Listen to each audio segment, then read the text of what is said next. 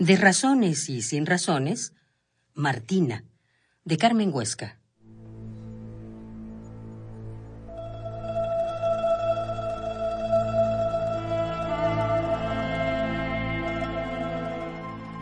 Sobre su impotencia y dolor, lleva sentada allí una eternidad.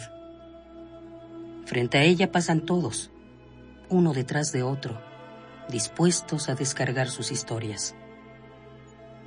El número 22 pase a la mesa 5. La mujer se levanta, pausadamente llega a la mesa 5. En su silla, frente a la máquina de escribir, está un hombre que sin ver a nadie pregunta y teclea. ¿Nombre? Soy Martina. ¿Martina qué?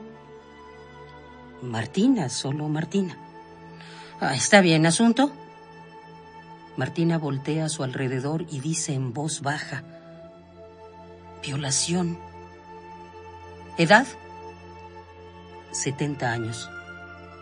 El hombre interrumpe el tecleo y escondido detrás de sus gafas la ve sin mirar y socarronamente le dice, 60 años. Ay, abuelita. Gracias le debía dar a Dios que a esta edad todavía le pasen esas cosas. Oiga, dígame, ¿para qué va a levantar un acta? Ay, a estas alturas, madrecita, ya no pierde nada. Al contrario.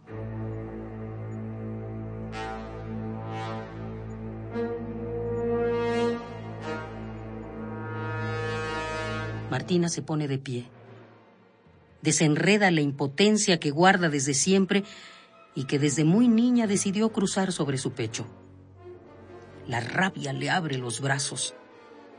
Martina arrebata los lentes y sonrisa a ese cabrón hijo de puta, y con la fiereza entre las manos sobre esa cara escribe la historia de su propia violación.